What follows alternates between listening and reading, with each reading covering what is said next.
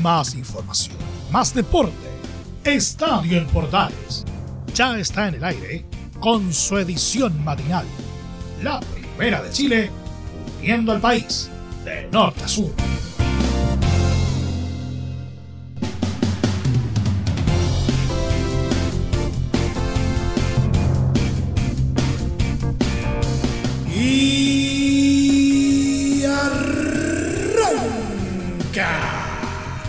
Señoras y señores, ¿cómo les va? Muy buenos días. Bienvenidos una vez más, bienvenidos al show día martes y llegó el gran día.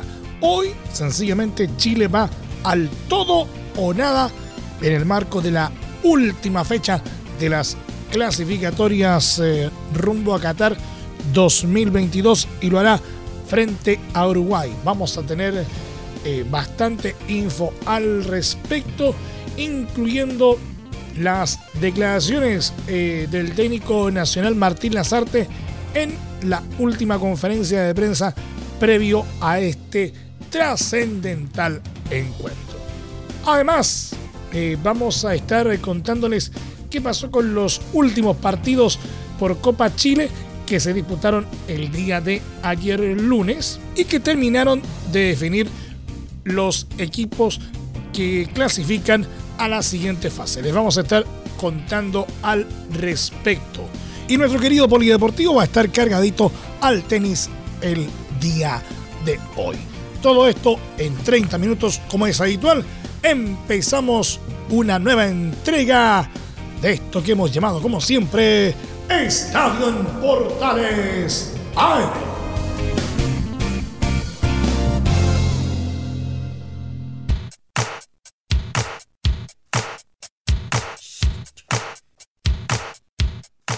Desde el máster central de la Primera de Chile, uniendo al país de norte a sur, les saluda Milo Freixas. Como siempre, un placer acompañarles en este horario. La selección chilena buscará este martes el milagro cuando enfrente a Uruguay en el Estadio San Carlos de Apoquindo con la necesidad de un triunfo y también esté atenta a otros resultados en paralelo para conseguir el lugar de repechaje de Conmebol para el Mundial de Qatar 2022. La Roja, además de imponerse a los charrúas por cualquier marcador, requiere que Perú no le gane a Paraguay en Lima y que Colombia no derrote a Venezuela en Puerto Ordaz. Todos encuentros que se llevarán a cabo a las 20-30 horas de nuestro país.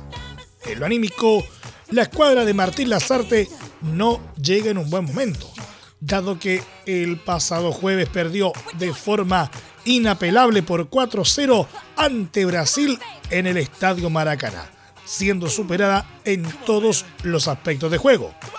La gran esperanza de La Roja radica en el posible regreso de Ben Brereton Díaz, quien entrenó con normalidad este lunes en el complejo deportivo Juan Pinto Durán y se perfila como titular.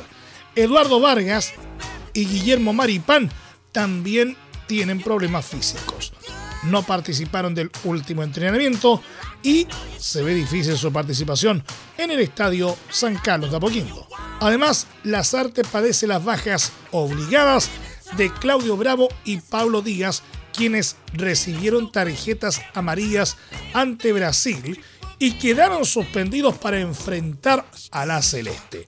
La otra buena noticia llegó por parte de Eric Pulgar, quien se recuperó del COVID-19 tras dar positivo la semana pasada en su llegada a Santiago y estará presente contra los dirigidos por Diego Alonso. Joaquín Montesinos también será novedad tras su buen rendimiento contra el Scratch. Con este panorama, la formación de Chile será Brian Cortés, Mauricio Isla, Gary Medel, Enzo Rocco, Gabriel Suazo, Pulgar, Charles Aranguis, Arturo Vidal, Montesinos, Alexis Sánchez y Brereton. Uruguay en tanto llega con la clasificación sellada a este partido. Situación que se produjo el pasado jueves con un polémico triunfo por 1-0 sobre Perú, donde la visita reclamó un supuesto gol legítimo que no cobró el árbitro ni el VAR.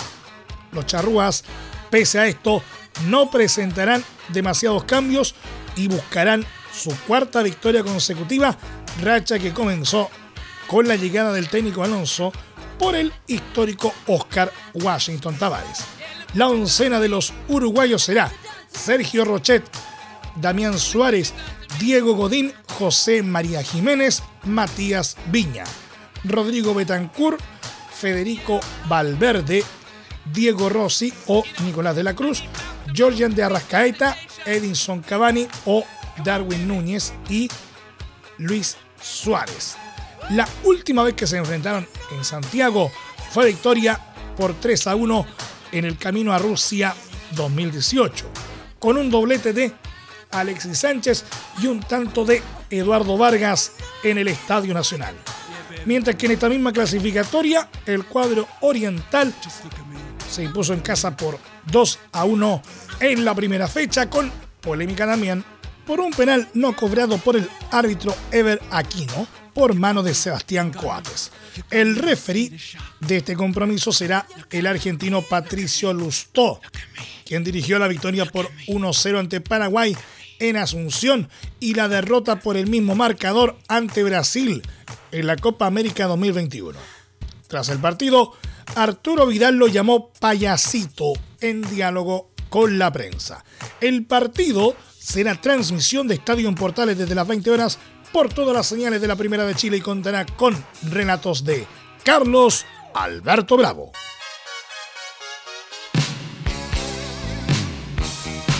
Este martes la selección chilena se juega la vida. Desde las 20-30 horas, La Roja se medirá ante Uruguay y necesita ganar sí o sí para tener una chance de ir al repechaje del Mundial.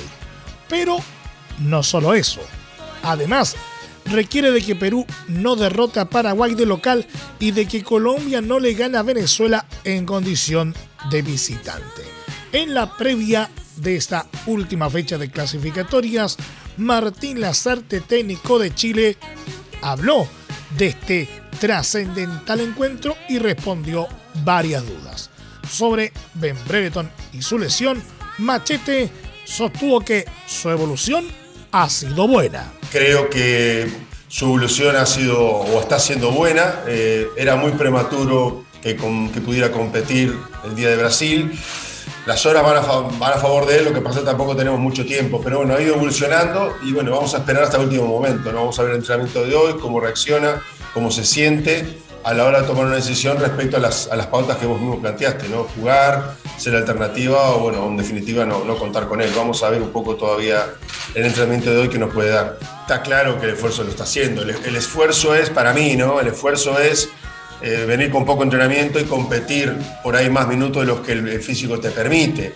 Cuando la cuestión es una, un aspecto de sanidad, es decir, una lesión, una molestia, evidentemente también puede haber un esfuerzo, pero hay una cuestión que puede ser limitante, que ese es un poco el tema. Este, pues, la verdad que le ha hecho todo lo posible, ha entrenado más temprano que sus compañeros, ha hecho otro tipo de trabajo, está siempre dispuesto para trabajar con los oficios, para intentar recuperarlo lo antes posible, así que desde el punto de vista de su, de su capacidad de, estar a, la orden, creo que está más que probada. ¿no? Este, esperemos que, bueno, que el cuerpo le diga y le permita poder competir. Aparte del atacante del Blackburn Rovers, hay otros jugadores en duda como Eric Pulgar, Guillermo Maripán y Eduardo Vargas. En el caso de, bueno, Eric cumplió su, cuestión reglamentaria ayer, o digamos a las 0 horas de, de la noche de ayer, o sea que está hoy apto para entrenar. Él ha ido trabajando por su cuenta, donde, donde se alojó, haciendo la cuarentena. Eh, tenía toda la, parte física pautada, es decir, pensamos que haya perdido lo menos posible, más allá de aquello de entrenar con sus compañeros, de hacer algún tipo de trabajo que lógicamente no lo tiene la limitancia de, estar solo. Eh, en el caso de Maripán y Eduardo eh, están de momento, hasta ayer estaban atendidos por sanidad, no habían participado. Eh, veremos hoy, ¿no? En el caso de Eduardo es un puede ser un poquito más cercano, en el caso de Guillermo lo veo un poquito más comprometido, más difícil. El estratega también se dio tiempo para entregar un análisis del próximo rival del equipo de todos. Lo de jugar en este caso con línea de 5, con línea de 3 o con línea de 4 va a depender un poco de quizás cómo sea el planteamiento del rival. sobre todo a nivel defensivo, ¿no? a nivel ofensivo lo tenemos más claro. a nivel defensivo, eh, yo creo que esa disposición puede depender un poco de lo que el rival pueda llegar a hacer. Tenemos que tener, repito, esa posibilidad de adaptación que de algunos jugadores te dan para si tenemos que modificar en el propio partido, al propio minuto, al propio, los primeros minutos del partido, poder hacerlo. Respecto a lo más duro de su proceso, Lazarte señaló que han sido situaciones puntuales. Y lo más duro han sido situaciones puntuales, alguna, las, ausencias de algunos jugadores puntualmente. ¿no? Nosotros creo que en el inicio de nuestro recorrido, ya con la, eliminatoria comenzada, hablábamos de la importancia de los jugadores este, de mayor recorrido, de mayor experiencia, dado que no era una etapa donde hubiera varias generaciones conjuntas, estábamos dependiendo de una generación que había conseguido la más importante de, la historia de este país y algunos muchachos jóvenes que van apareciendo. Entonces la ausencia de algunos de esos muchachos en algunos de los momentos fue complicado, era, es difícil disimularlo, por lo menos esa es la, sensación que yo tengo. La otra creo que fue el cambio de calendario. En algún momento, aquello de los tres partidos de, de visitas seguidos, es una cosa rarísima. Nadie dijo nada. O sea, parece que tenemos que aceptar todo. Y si uno dice algo, es, este, es como abrir el paraguas. Esto ya pasó, ya ocurrió. Si se, si se puede plantear para el futuro, ¿no? Fundamentalmente, que las cosas sean más parejas para todos, ¿no? Este, no, no me pareció que en aquel momento fuera una situación que puntualmente hubo algún otro país que le pasó lo mismo, ¿no? Este, eh, que a nosotros nos beneficiara. Creo que fue muy perjudicial. Sobre el surgimiento de incentivos por ganar como se estarían dando en algunas selecciones, Lazarte señaló que es un tema de larga data. Es un tema, digamos, de larga data, ¿no? Yo recuerdo cuando me tocó jugar en, España se hablaba de la, palabra maletines, ¿no? Este, al final es algo que rodea al fútbol, como otras cuestiones que rodean al fútbol, nunca uno termina de saber cuánto tiene de verdad y cuánto no lo tiene. Este, ha habido algunas situaciones que han salido por ahí. Yo siempre digo, cuando uno va por ganar, no sé qué, es incentivo o no. Este, de hecho, un club o una selección te paga un premio por ganar. Ahora, el tema es que te lo pague uno de afuera o te lo dé algo de afuera. Lógicamente, da la sensación de ser algo extraño, A ver, yo siempre digo, por ganar todo, lo que sea, a mí, todo lo que sea para, para exaltar tu rendimiento, o sea, no me parece malo. Ahora, repito, después todo lo que sea para, para menospreciar, para, para hacer decaer tu rendimiento, sí, eso lógicamente está reñido con el aspecto deportivo. Finalmente, el técnico de La Roja no quiso adelantar el balance de su proceso. Yo creo que un balance se hace cuando todo termina, ¿no? O sea, está claro, uno pasa raya y, y plantea cosas pero sí para aportar algo, porque lo tengo acá y se lo digo a todo el mundo y se lo dije ese día Ah, yo tengo el partido de Bolivia acá metido, o sea, lo tengo acá y, ese partido, fíjate en dónde lo depositaría, en qué posibilidad tendríamos hoy, totalmente diferente. Hablo del partido acá que empatamos, donde generamos 14 situaciones de gol y convertimos solo una, y ellos tuvieron una y fue gol, y empatamos. Y bueno, el fútbol tiene eso, comparto, comparto lo que dice Gary, ¿no? Quizá este no, no nos faltó mayor rigor o mayor caudal de puntos a nivel, a nivel este, de local.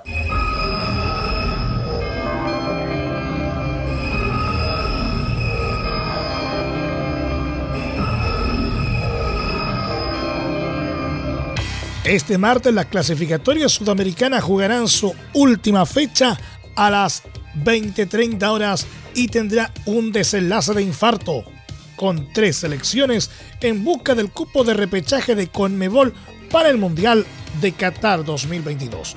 Perú, Colombia y Chile. La primera opción la tiene el elenco peruano ya que con 21 puntos se encuentra en el quinto lugar del camino a la cita planetaria si los dirigidos por Ricardo Gareca vencen a Paraguay en Lima, irán a la repesca. Los cafeteros, en paralelo, visitarán a Venezuela en Puerto Ordaz. La escuadra de Reinaldo Rueda requiere un triunfo ante la Vinotinto y debe esperar al menos un empate de Perú para quedarse con el quinto lugar de la tabla. Chile además estar atento a estos compromisos, dado que necesita vencer a Uruguay y esperar que se enreden peruanos y colombianos para así tener una vida más en el camino a Qatar 2022. Sin presión por los puntos, se medirán en La Paz, Bolivia y Brasil, ya que los primeros están eliminados y los segundos ya aseguraron su boleto a la cita planetaria, por lo que ambos no tienen nada que perder. Finalmente, Ecuador y Argentina enfrentarán un partido de clasificados en Guayaquil con el afán de cerrar de la mejor manera para los tricolores y para los albicelestes de seguir en la lucha por ganar la clasificatoria, ya que aún tienen un duelo pendiente con Brasil. Entre Marco Grande y Marco Chico, media vuelta y vuelta completa. Escuchas Estadio en Portales en la Primera de Chile, uniendo al país de norte a sur.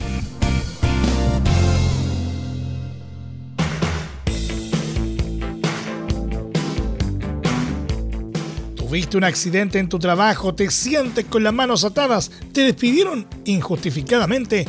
En reparación laboral te asesoran y acompañan abogados especializados en trabajo. Los resultados lo respaldan.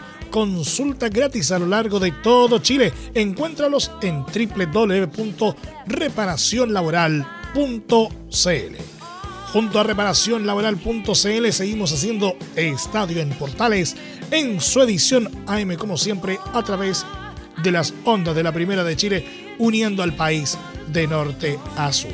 Nos vamos a revisar a continuación lo que nos dejó una nueva jornada de Copa Chile que se llevó a cabo el día de ayer eh, lunes porque Universidad de Concepción eliminó a Colo Colito en la segunda fase de la Copa Chile con una humillante victoria de 9 a 0 en un duelo disputado este lunes en el estadio Esther Roa. Los penquistas dominaron de principio a fin este partido y en el primer tiempo terminó con una ventaja de tres goles, gracias a un doblete de Gustavo Guerreño a los 16 y 39 minutos y un tanto de Franco Ragusa a los 36. El campanil terminó apabullando a la escuadra inspirada en Colo Colo en el complemento con un hat-trick de Arnaldo Castillo a los 46, 51 y 58 minutos y anotaciones de Job Gormis a los 72, Sebastián Molina a los 85 y Gonzalo Lauler a los 90.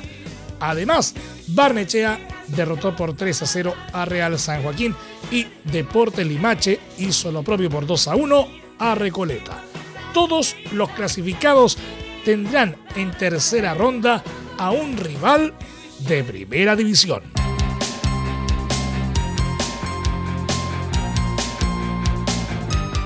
Deportes Melipilla impuso sus condiciones este lunes para vencer por 2 a 0 a Rodelindo Román, club que pertenece a Arturo Vidal, para avanzar a la tercera fase de la Copa Chile 2022.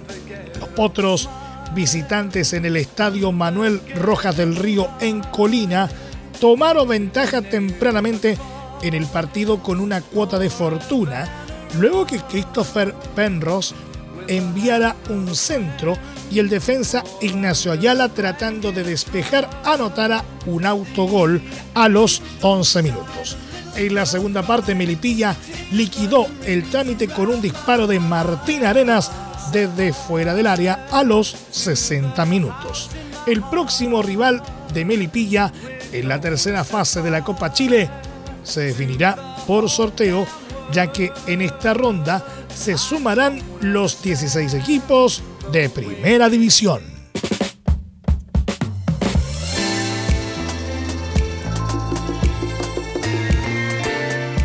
Barnechea y Limache se convirtieron este lunes en los últimos clasificados a la tercera ronda de la Copa Chile 2022 tras superar sus respectivos duelos de la segunda fase. Limache remontó y se impuso por 2 a 1 ante Deportes Recoleta para dar un paso histórico en el torneo copero, ya que es primera vez que llegan a tercera fase.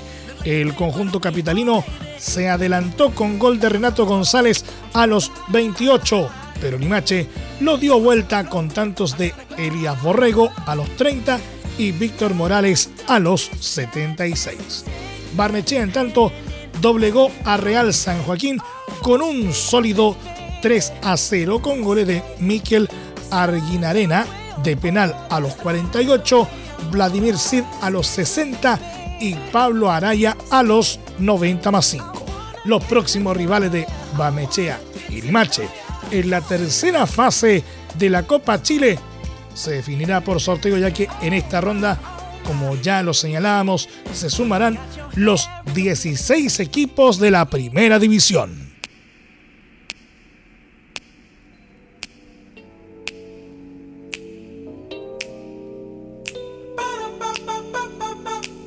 Nos vamos a nuestro querido polideportivo con dos noticias eh, eh, ligadas al tenis. El tenista nacional Gonzalo Lama, número 254 en el ranking ATP, tuvo debut y despedida en el Challenger de Pereira en Colombia tras perder en un ajustado compromiso ante el argentino Tiago Tirante, número 197. El León luchó duramente, pero perdió por parciales de 7-6 y 6-4 en un duelo que se extendió por una hora 44 minutos en la arcilla indoor de Colombia. Lama ha tenido una gran reaparición este 2022 en el circuito Challenger con participaciones en Chile, Argentina y Bolivia, además de tierras cafeteras. También estuvo en el ATP de Santiago.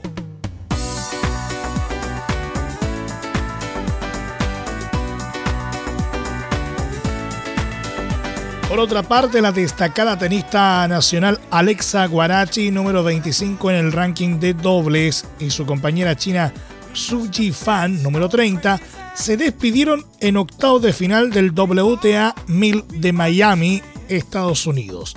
El binomio sudamericano asiático se inclinó contra los estadounidenses Cory Goff, número 10, y Catherine McNally, número 13, en un duelo que se extendió hasta el Super Tie Break y terminó con parciales de 6-7, 7-6 y 10-8.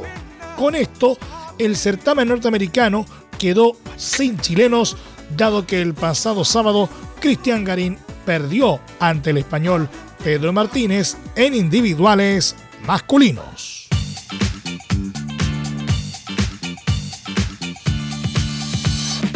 Y por último, pero no menos importante, este lunes se volvió a actualizar el ranking mundial de golf y luego del WGC Match Play hubo una serie de cambios.